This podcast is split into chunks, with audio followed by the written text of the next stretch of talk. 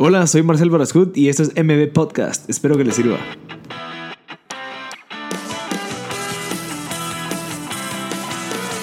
Hola a todos, gracias por sintonizar MB Podcast. Este es el episodio número 42 con Alan Tenenbaum. Eh, pues estoy seguro que mucha gente ya conoce a Alan, ha escuchado sus historias, los ha visto pues en, las conferencias que él da y estoy seguro, y, y sin dado caso no, pues que hay mucha gente que ha escuchado y, y, se ha dado cuenta que ya escribió un par de libros. Creo que vale la pena mucho eh, leerlos porque nos cuenta uno la historia de cómo fue el proceso y después él está ahorita desarrollando unos libros para niños que, que, se llama Take It Easy y para adelante. Entonces creo que eh, eh, veo la estrategia y, lo que ha logrado hacer Alan y creo que es un emprendedor nato, o sea, el, aprovechar el, problema y verlo como una oportunidad para poder inspirar, para poder crear, eh, es algo, es algo de, admirar y, de verdad creo que lo, tocamos mucho en este episodio en donde conversamos sobre esos temas de cómo fue que él decidió tomar, o sea, que tuvo un momento en que pudo tomar una decisión de decir, ok, pasó esto, eh, obviamente tal vez no es lo, lo, más positivo, pero si lo veo de una manera positiva, si lo, lo veo de una manera como que tengo otra oportunidad de vida, tengo otra oportunidad para poder tener un impacto en Guatemala, en las personas, eh, él lo está haciendo. Entonces, el haber tomado esa decisión creo que nos da a nosotros como ejemplo de decir, ok, a pesar de las adversidades, nosotros podemos sacar algo positivo de eso. Entonces, eh, de eso conversamos muchísimo en la, en conversación. Creo que eh, eh, es algo muy natural, te, das cuenta de las vibras y la, buena vibra de Alan cuando hablas con él, cuando conversas, cuando te cuenta su historia, su historia de lo más tranquilo, te das cuenta que es una persona que está plena y que, que tiene mucho, mucha visión, mucha, mucha gana de querer seguir haciendo cosas impactando a la gente. Entonces creo que les va a inspirar muchísimo esta historia y, y de verdad si saben de alguien que le pueda servir, por favor compartirlo. Creo que Alan es una persona que, motiva y que tiene ese poder de influencia positivo para, para alegrar el día, de verdad, arreglarte el día, eh, demostrarte que los problemas son pues, que, pasan y que, de que tenemos siempre unas oportunidades en la vida, que cada problema te trae algo, ya sea que vos lo veas malo o lo veas bueno. Entonces creo que e, ese aprendizaje me quedo yo.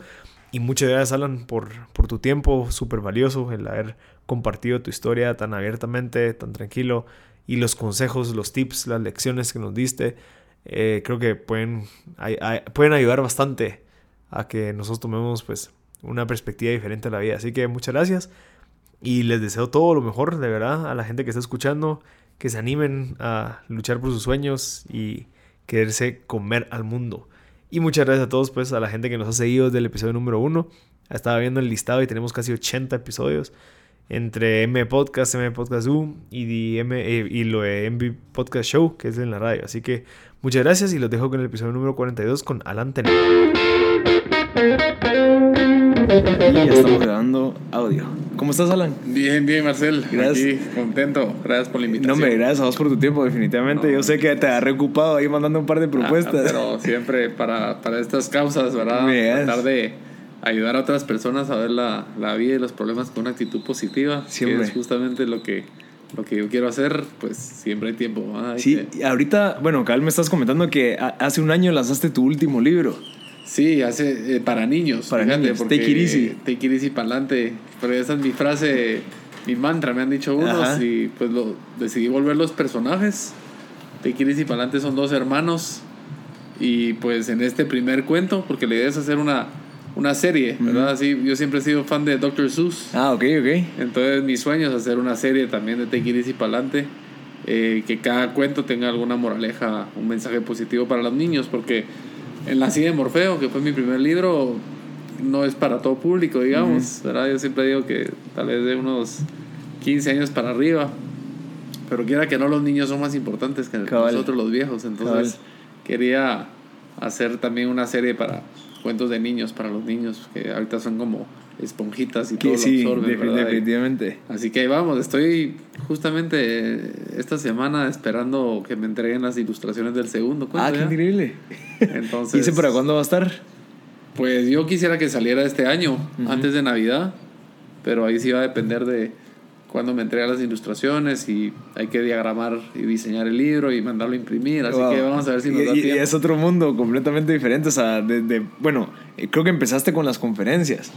No, empecé con el libro. Empezaste con el libro y después... Morfeo fue lo- el inicio de todo lo que he estado haciendo estos últimos años. Ajá. que la verdad ha sido increíble. ¿verdad? Y todo comenzó por unos posts de Facebook que compartías. Todo comenzó por una nota de Facebook.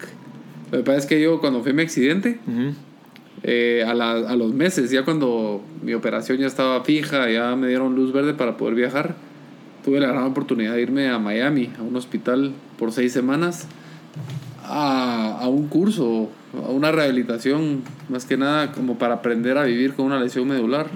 fue un cambio drástico, Defin- ¿verdad? Y entonces, bueno, desde que fue mi accidente, desde antes de mi accidente, gracias a Dios tengo una familia extendida que siempre ha estado muy pendiente de mí y pues siempre digo que la familia es número uno. ¿verdad? Y, y me ayuda un montón a salir adelante, el apoyo de la familia. Y siempre me preguntaban que cómo me iba, especialmente en Miami, ¿verdad? ¿Cómo te está yendo? ¿Qué te dijeron los doctores, los fisioterapeutas? Y yo en ese entonces no podía moverme mucho, eh, pero tenía un, un sistema de reconocimiento de voz en la compu. Ok. Entonces. Como Siri, ahorita. Ajá, Ajá. ajá. Solo que hace 10 años todavía no, no estaba Siri, ¿verdad? O tal vez sí, pero. La cosa es que yo decidí narrar ahí unas, unos párrafos en, y lo publiqué una nota en Facebook agradeciéndole a todos por estar tan pendientes de mí y contándoles un poquito qué había pasado esas cuatro semanas que llevaba ahí. Ajá. Y a raíz de esa nota, pues todos me dijeron que chistoso cómo escribís, que escribís re bien, que por qué no escribís un libro. Y yo honestamente es algo que he estado mejorando últimamente, pero nunca he tenido muy buenos hábitos de lectura. Entonces, si no leía mucho, mucho menos se me hubiera ocurrido escribir uno, pues no era algo que me, ha- me- me hubiera pasado por la cabeza. Pero ahí pues, algunos amigos y familiares siguieron insistiendo y, y bueno, gracias a ellos, gracias a su empujón, ya decidí eh, por lo menos animarme a empezar a escribirlo, ¿verdad? Que es lo más difícil. Y ese, y, y ese día que decidiste, ok, voy a empezar a grabar esto, ¿fue por algo? ¿Fue por algún motivo en específico? ¿Fue, Fue porque una noche de insomnio se me, se me ocurrió la idea ok? de, de qué quería escribir. O- obviamente iba a ser de mi accidente y, Ajá. y cómo lo tomé, pero no quería que fuera una, una crónica o un libro así motivacional como los que estamos acostumbrados. Quería que fuera un poquito más entretenido, entonces se me ocurrió hacer una novela basada en lo que me pasó, Ok. pero mezclando sueños con realidad. ¿Verdad? Que a mí siempre me han intrigado los sueños un montón y, y bueno, después de mi accidente, como que no sé si fue por la anestesia que tuve tanto tiempo o algo, se me alteraron un montón los sueños y ah, la cosa es que se me ocurrió hacerlo así y ya me llamó un poquito más la atención hacer... O sea, sí viste potencial, sí viste que tenías un montón de... Pues de dije, por lo menos va a ser más entretenido, ¿verdad? Para, para los lectores, tener una novela y se confunden un poquito porque estoy contando algo y de repente me despierto Ajá. y hay sueños dentro de sueños y así, ¿verdad? Entonces ya cuando decidí hacerlo así, ya dije, bueno, arranquemos, pero en ese entonces trabajaba en una agencia de publicidad y mi trabajo era escribir anuncios, ¿verdad? Ah, ok. Entonces, al final del día, lo último que quería hacer es seguir escribiendo, ¿verdad? Entonces, para serte honesto, pasé dos años y medio desde que se me ocurrió la idea de cómo hacerlo, dos años y medio y ni había terminado el primer capítulo. Iba muy, muy lento, era un proyecto que tenía ahí, que o sea, te quería estaba la hacer. idea, pero... Sí, algún día lo iba a hacer, pero no era algo así como que prioridad en ese momento, ¿verdad? Pero un día me reuní con un primo que vive en Miami después de mucho tiempo y me dijo, bueno, nos estábamos poniendo al día eh, qué estaba haciendo cada uno y le conté todo lo que estaba haciendo y le conté este proyecto de libro que ya había empezado. Y entonces él me dijo, mira, si le puedes cambiar tu vida, aunque sea a una persona con tu historia, vale toda la pena. Exacto. Y entonces ese fue el día que decidí renunciar a mi trabajo y dedicarme 100% a escribir el libro, porque me estaba tomando... Bueno, pasaste dos años y medio entre, entre que ideas, y habías apuntado cositas. Ajá, ya había apuntado, digamos, Ajá. el, el, eh, bullet points de Cabal. qué quería escribir cada, cada capítulo, pero ni había terminado el primero, ¿verdad? Entonces, después de hablar con mi primo, dije, bueno, tiene, tiene razón, ¿verdad? Vamos a, a renunciar. Eh, le pedí consejo a, a mi jefe en, en, ese entonces y él me dijo, mira, como jefe, pues así es la publicidad, ¿verdad? Porque por otro lado también ya, ya, ya, había llegado a un tope, ¿verdad? Eh, siempre estar escribiendo anuncios para las mismas marcas y todo. Entonces él me dijo, mira, como jefe, eh, así es la publicidad, ¿verdad? Hay que reinventarse todos los días y ese es el reto, ¿verdad? Día a día.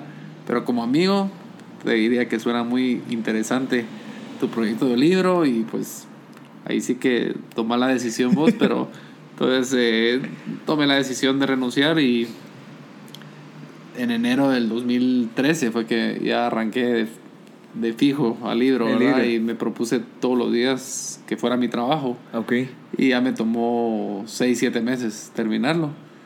De ahí y sin ningún conocimiento de poder escribir una narrativa no, así estructurada. No, la verdad es que ni leer, ¿verdad? Porque mucha gente pues lee mucho y, y, sabe y eso lo ayuda, ¿verdad? Le da un poquito de dirección. De... Pero tal vez hasta eso creo que le agregó un valor agregado. Pues fíjate que eso es lo que yo siento, que Ajá.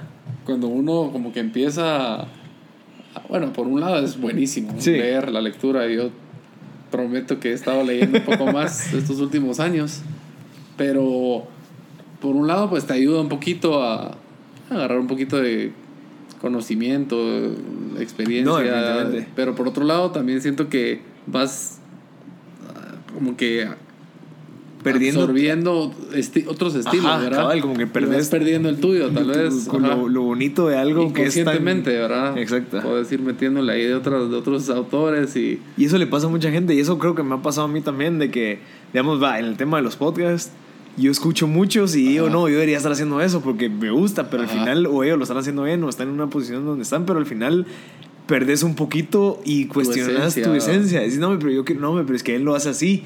Entonces, como que tal vez creo que te repito, creo que tal vez eso es el valor agregado que tiene el libro de que es tuyo. Autenticidad, Tu, tu esencia, definitivamente.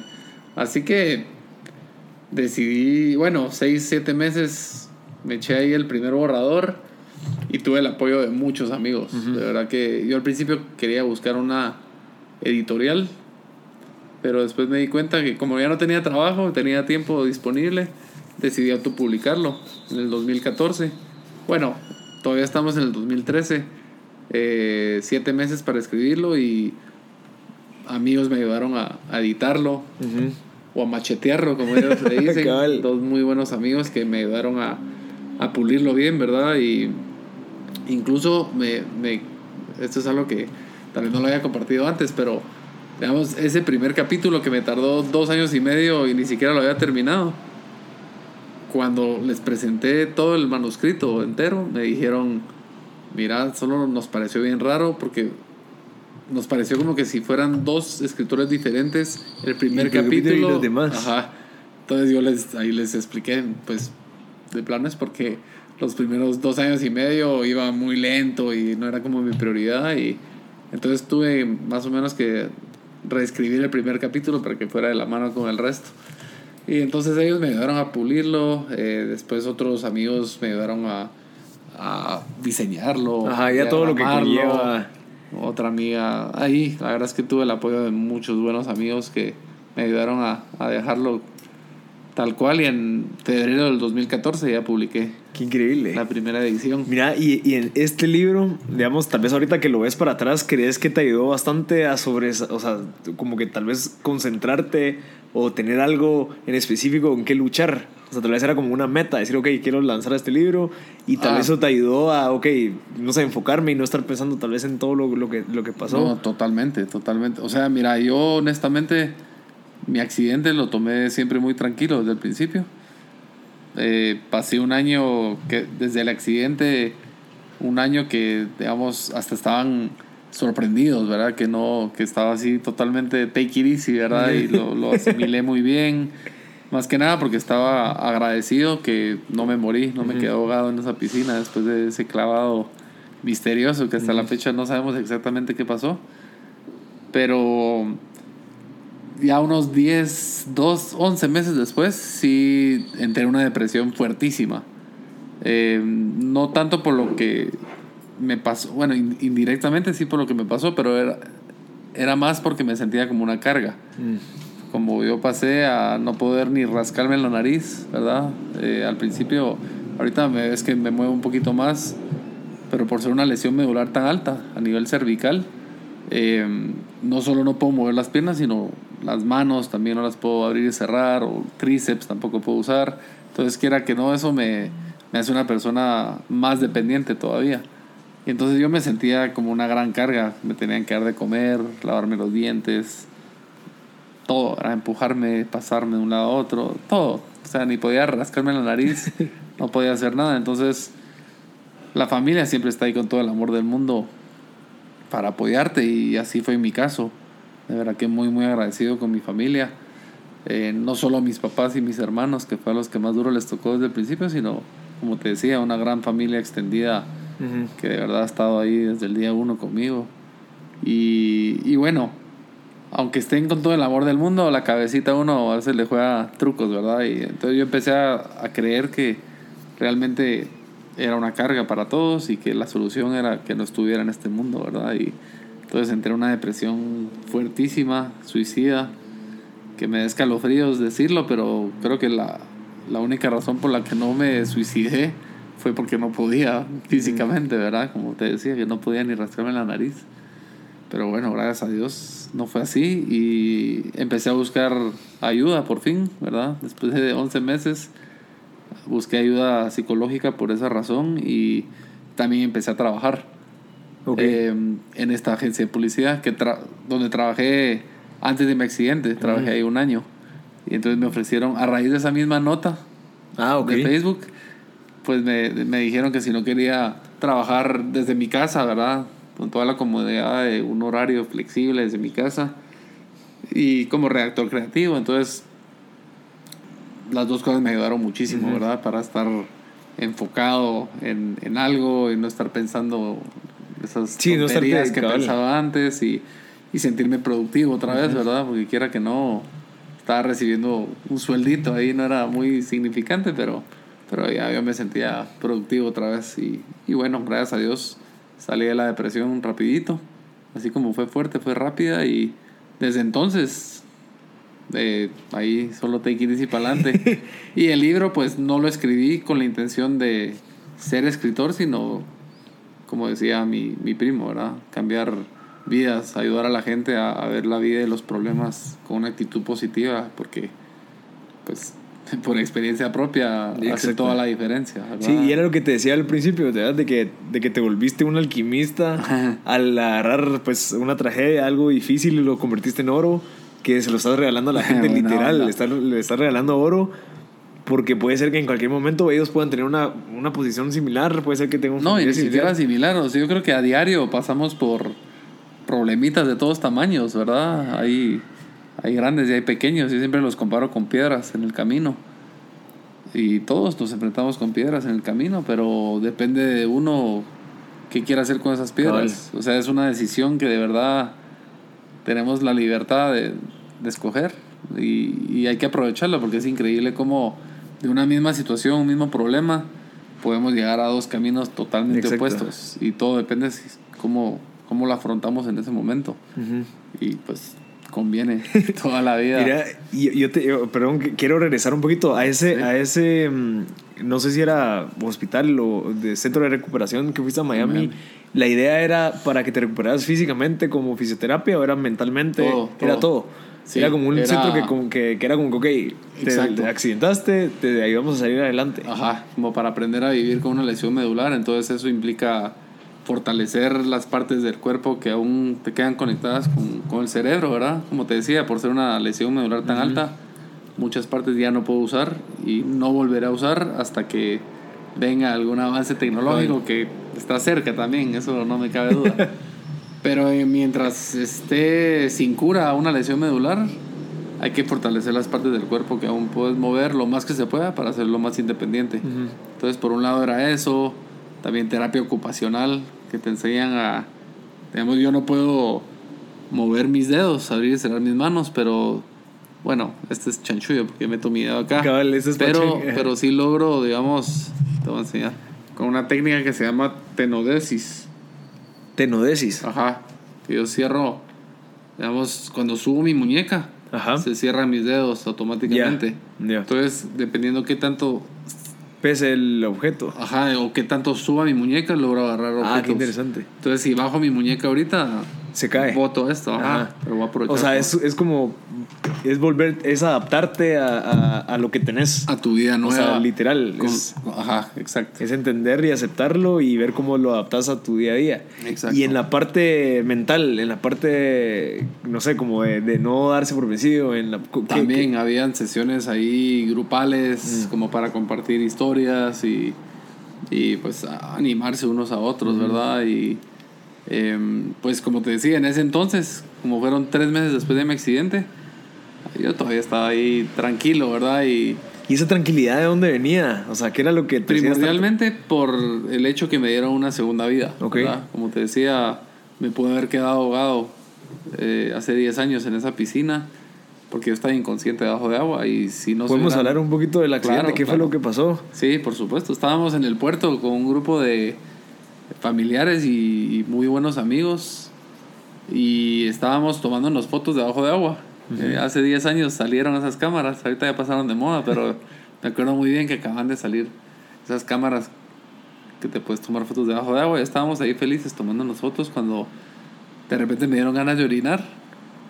Y por decente salí de la piscina porque hay unos que Sí, hay un montón que... y bueno, eh, fui a hacer lo que tenía que hacer y cuando terminé, tal y como acostumbraba siempre, claro. me tiré un clavado, ¿verdad? Y sabía muy bien cómo tirarme el clavado, siempre fui muy deportista, Ajá. no estaba experimentando nada, pero no me acuerdo mucho de ese día, de plano por el golpe que me di, Eh, pero no sé si me resbalé al saltar o qué onda, pero como te digo, me encontraron, gracias a Dios, mis angelitos de la guarda, eh, inconsciente debajo de agua, a tiempo me sacaron. Y cuando salí, pues, no podía mover nada de mi cuerpo, más que mis hombros, cuello y cabeza. El resto del cuerpo, por más que trataba de moverlo, no podía. Pero no tenía ningún golpe, ningún chinchón, ningún rasguño siquiera en la cara, en la cabeza. Así que no teníamos ni idea qué me había pasado. Yo solo me sentía muy cansado y les pedía que me cargaran a mi cama o a una camita de solear que me quería dormir. Y mirábamos qué pasaba cuando me despertara. Pero estaban muy preocupados, no querían dejarme dormir, sino... ¿Y alguien vio o nadie vio? No, nadie vio. Nadie, el todos salieron a almorzar o algo Sí. así. No, no, estaba en la piscina, pues, pero de plano me oyeron ahí que me tiré clavado. Pero ya cuando vieron que no salí por un buen Ajá. tiempo, gracias a Dios se dieron cuenta a tiempo y me sacaron. Entonces eh, fueron por un par de bomberos al pueblo de San Jo- estábamos en el puerto de San José. Los llevaron a la casa, me hicieron unos procedimientos ahí que no era realmente lo que necesitaba, pero como no teníamos ni idea. Y ya después de unas horas de todavía no ver mejoría y no entender, ya decidimos regresarnos a la capital. Salimos como a las 11 de la noche del puerto, así que llegamos en la madrugada.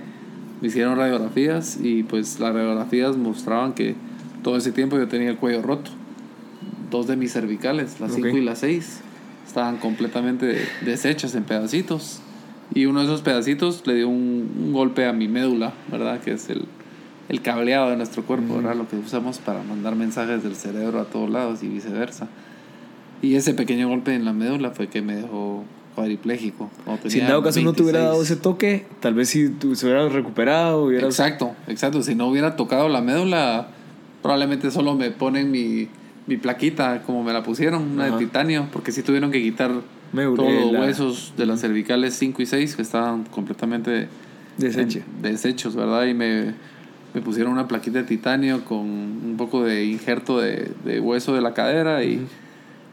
Pero solo eso hubiera sido necesario, ¿verdad? Eh, y, y podría estar caminando, pero el, el problema es la médula, ¿verdad? Ya. Lesiones medulares es lo que... Yo, yo siempre desde pequeño, a mí me decían, tengan cuidado con los golpes en la espalda, Pueden quedar paralíticos. Pero en ese entonces de niño uno no sabía la ciencia detrás, ¿verdad? O sea, ni yo ni sabía que existía la, la la médula. espinal. Bueno, de chiquito, ¿verdad? Ya más adelante. Sí, güey. Pero, pero sí, es increíble ese, fideíto que tenemos ahí, que es como que... ¿Y vos todo ese tiempo, desde la piscina hasta adelante, estuviste consciente? ¿O hay etapas Sí. donde, donde... Ah, bueno. Sí estuve consciente, me, me mantuvieron despierto todo el tiempo, pero no me acuerdo yo de todo. Me acuerdo de pequeños flashazos nada más. ¿Y qué pensabas en ese momento? ¿Qué era lo que venía a tu mente? Yo la verdad estaba tranquilo, eh, porque no sabía...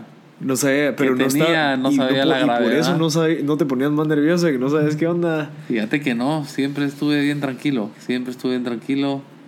Eh, yo siempre soy de la filosofía, bueno, mi papá siempre lo dice, no hay que, no hay que atravesar al puente antes de haber llegado a él, Ajá. ¿verdad? Entonces, si realmente no sabía qué era lo que tenía, pues tranquilo, ¿verdad? No, no valía la pena afligirse. Y incluso pasé mucho tiempo sin saber realmente qué era lo que me había pasado Ya.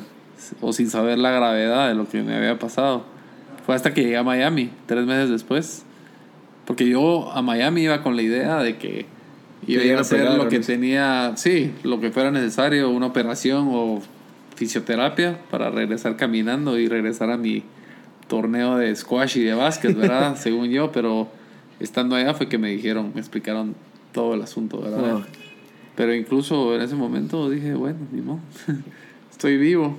A aprovechar esta segunda vida y echar punta. Esas seis semanas me sacaron el jugo, pero me ayudó muchísimo. Muchísimo. Wow, para- qué increíble. Empecé a comer solo ahí, a lavarme los dientes solo y ahí agarré un poquito más de independencia, Ujú. Que me falta un montón, ¿verdad? Y con esta lesión medular tan alta que tengo, nunca voy a ser 100% independiente. Ok. Pero cada vez puedo hacer cosas, más cosas solo. Porque Sí.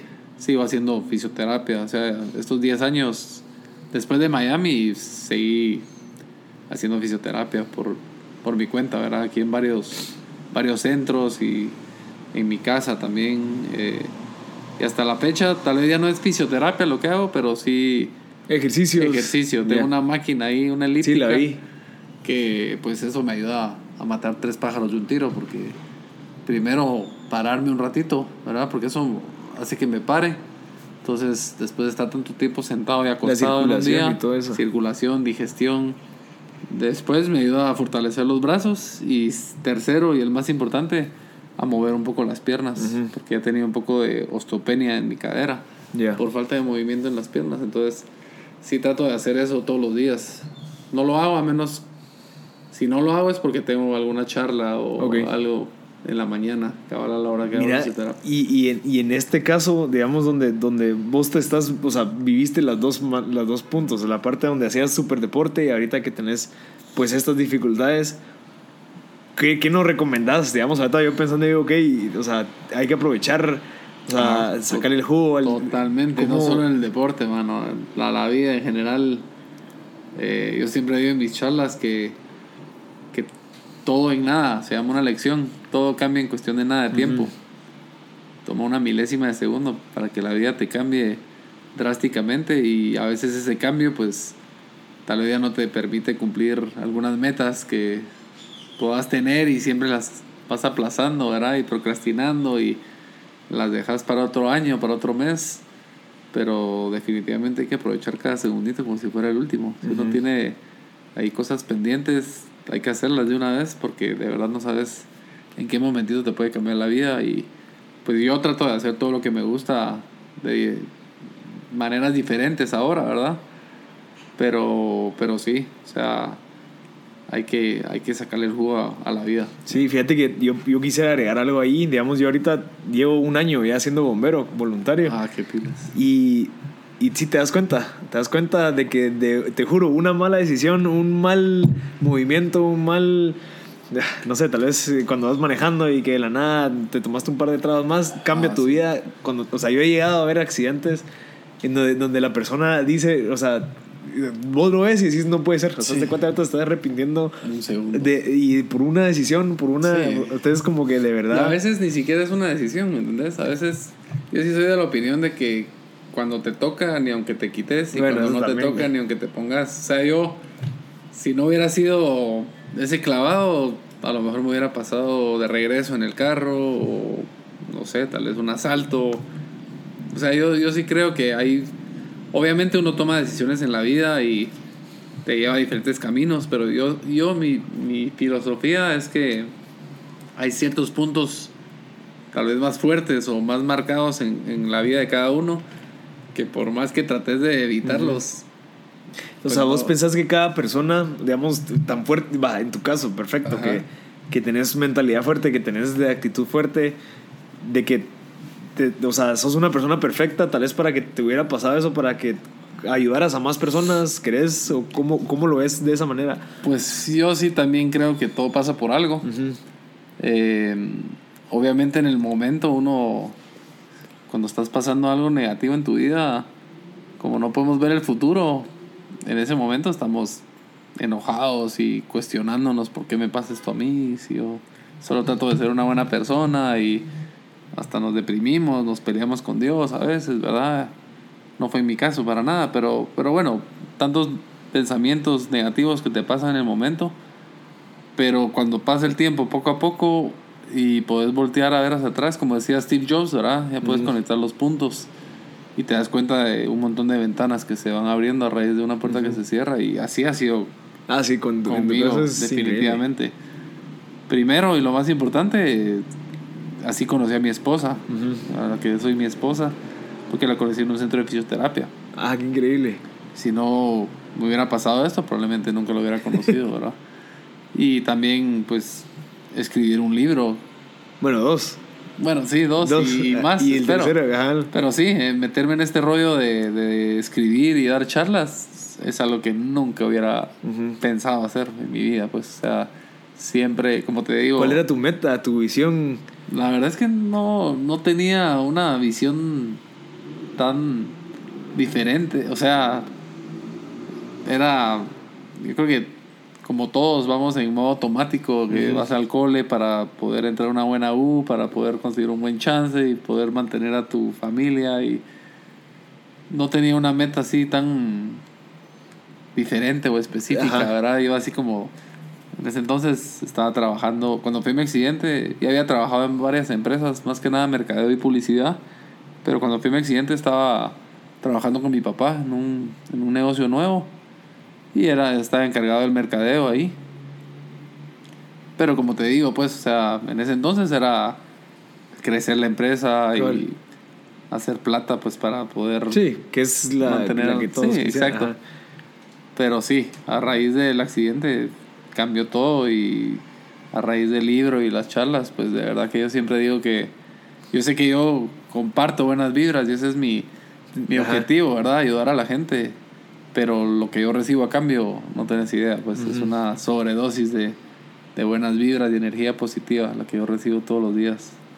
Me escriben por mi página o a veces me ven ahí en el súper o en la calle y no tenés idea, pues las palabras que me dicen que O sea, yo creo que también No ahorita, ahorita tal vez ya la, la, no sé, ese crecimiento profesional de carrera, de, tal vez ya no es lo tuyo, porque ahorita ya encontraste un, un mundo donde te das cuenta que el dar, dar, dar, dar es mucho más valioso que, que no sé, esa transacción de, ok, yo te doy esto y me das esto, sino que da- dando, dando libros, charlas, sí. todo ese... Ah, pero como te digo, yo doy, pero sí, recibo por eso, más. pero tu idea es dar, no es Sí, como, ah, voy a dar para sí, recibir, sino que, ok, total. quiero dar porque quiero que toda esta gente de verdad, Pues sí. o sea, que todo este oro que yo tengo, lo quiero regalar para que todos tengan esas herramientas para poder crecer. Entonces, Pues sí, la verdad es que todos tenemos esa herramienta, es simplemente usarla ajá.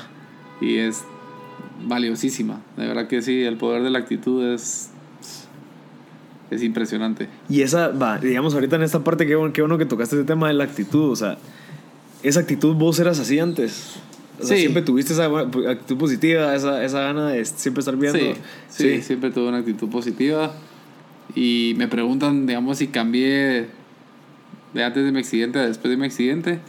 Y no creo que haya cambiado mucho mi esencia, pero sí la magnificó, digamos. Ajá. Siempre digo que, digamos, si siempre valoré a la familia, ahora más, ¿verdad? Si siempre tuve una actitud positiva, ahora, Ahora más. más. Sí, como que mi, mi eh, personalidad de antes, como que se... Sí, que es como que eso, ese, ese dicho que dale poder a las personas y vas a ver cómo son de verdad. Entonces, como que, o sea, si sos ava- avaro, pues, pues sos, así. Y si sos pues, tacaño, lo que sea. Ajá. Eh, Entonces, en tu caso, ¿verdad? te dieron poder y te das cuenta que sí, o sea, creciste en las partes positivas porque, o sea, estás usando bien ese poder. O sea, o sea, hay que ser responsable con eso, de cierta manera. Sí. Porque tenés, dema- tenés mucha buena vibra, entonces eso atrae a mucha gente y, y, pues perciben de vos información que la absorben, porque te ven como un ejemplo, te ven como un líder, que inspiras. Entonces, Pues mira, no, no estaba buscando ni fama, mucho menos poder, ¿verdad? Pero, pero sí ha sido muy linda la, la respuesta, la reacción de mi libro y de mis charlas. De verdad que uf, me llena, pues. de Sí. verdad, es una. Me, me da gasolina para seguir y para adelante. Es como un ciclo, ¿verdad? Yo doy y recibo y así vamos y. eh, de verdad que es increíble. Pues Eh, bueno. Por eso digo que, que todo pasa por algo, porque se han salido cosas increíbles a raíz de mi accidente. Y pues no cambiaría nada. Me preguntan, y he, recibido algunos comentarios de algunos cuando digo que no cambiaría nada si pudiera retroceder el tiempo. Pero es cierto, de verdad que yo sí creo que todo pasa por algo y Mm. esto me tenía que pasar para, para poder vivir lo que estoy viviendo estos últimos años. ujú. sí, yo creo que cabal, o sea, otro, otro agregar ahí es, o sea, de todo lo, lo, lo, lo positivo, esto también es como que, ok, te tocó y qué, cómo lo agarras, o sea, cómo lo tomas, cómo Pues lo sí, exponencias. Hay dos opciones Ajá. y la otra no conviene. Y la otra no le conviene a nadie. Y nada. puede ser la más fácil, incluso. Podría ser la más fácil de decir, ah, me quiero lamentar y quiero pues, Sí. estar aquí alegándole al medio mundo. Exacto. O voy por la parte difícil, el camino que es para arriba, de veo cómo hago para sacarle el jugo a esta por- oportunidad, digamos. Totalmente, es lo que nos conviene. La vida de verdad es, es increíble, es un regalo y la única manera correcta de aprovecharla y sacarle el jugo es con una actitud positiva. ¿verdad? Mira, y, y esta actitud, digamos, quisiera amarrarlo con, con lo que me comentaste de tu abuelito. Ah, sí. O sea, ¿crees Sí. que, que esa historia, ese legado de... Si quieres contarnos un poquito. Claro, claro. Como Yo siempre he admirado mucho a mi abuelo y a todos los sobrevivientes del holocausto, ¿verdad? Ujú. Porque imagínate estar en esos campos de concentración de los nazis, viendo cómo cada día se iban desapareciendo tus, tus familiares, tus amigos, y sabes que desapareciendo es los están matando, ¿verdad? Y por el simple hecho de, según Adolfo Hitler, ser razas inferiores a la de él. Y, y bueno, pues yo siempre menciono en mis charlas también a, a Víctor Frankl. Ujú, El libro. Sí, Increíble. El hombre en busca de sentido es uno de los mejores libros, de verdad. Y, y pues me gusta pensar que la actitud positiva fue lo que los ayudó a, a sobrevivir esa, esa pesadilla, ¿verdad? Y cuando yo me pongo a pensar en lo que me pasó a mí y lo que vivió toda esta gente, y bueno, no solo estoy hablando del, del holocausto, Sí. ¿verdad? Hasta hoy en día hay gente que está sufriendo mucho más que yo, ¿verdad? No me puedo ni comparar con ellos, pero, pero siempre la actitud entra en juego para, para ayudar, ¿verdad? La actitud positiva y, y me gusta pensar que eso fue lo que los ayudó a, a sobrevivir esos años tan duros.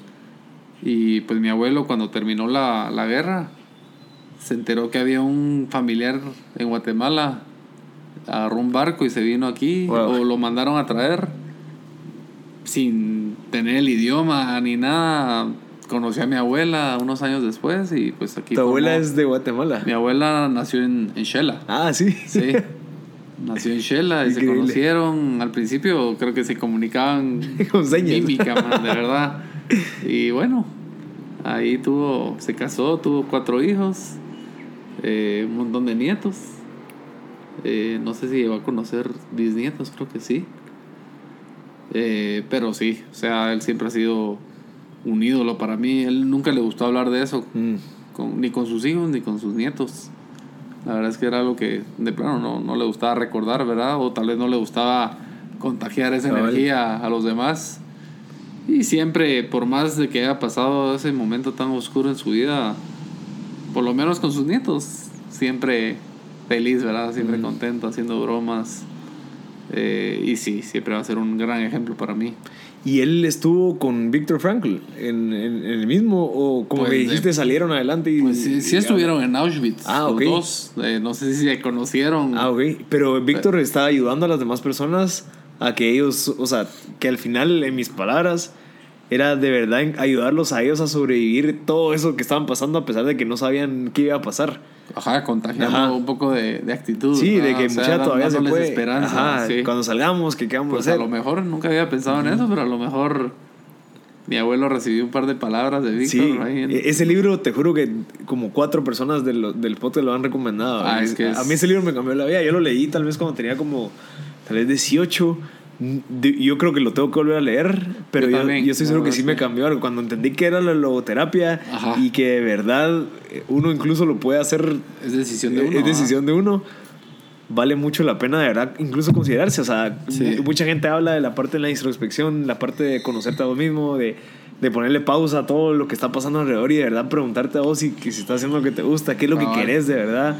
No solo estás en modo automático de pasando como todos pasan. Ajá y que, que, estoy seguro que como el camino que vos tomaste, que es el difícil, mucha gente por medio de esa introspección, esa, ese análisis, se da cuenta que el camino difícil tal vez es lo indicado. O sea, al final el de verdad descubrirse a uno, o sea, luchar por lo que uno quiere, eh, volver oro, o sea, convertir oro, todas esas pues, cosas malas que estoy seguro que mucha gente tiene y compartirla con las demás personas para que esas personas aprendan, reciban eso. Sigan convirtiendo. Ajá, y take it easy adelante.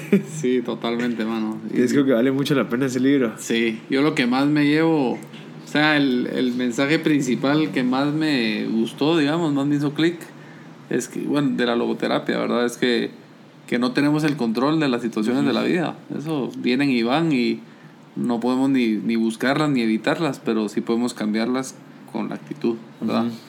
Y eso sí es algo que tenemos el control de escoger la actitud que queremos ante cada situación que se nos venga y, y ahora que conviene aprovecharla con una actitud positiva.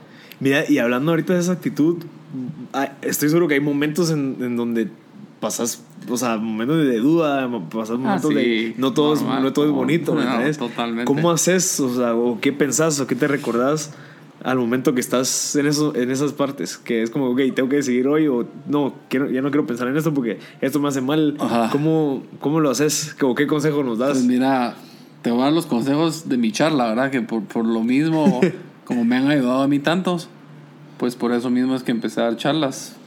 Eh, y bueno, son seis lecciones que, de vida que aprendí a raíz de mi accidente y, y me han ayudado muchísimo. Y bueno, la primera es eso de todo y nada, ¿verdad? Darse cuenta que, que en un segundito te puede cambiar la vida y que hay que, pues, aprovechar cada segundito como si fuera el último.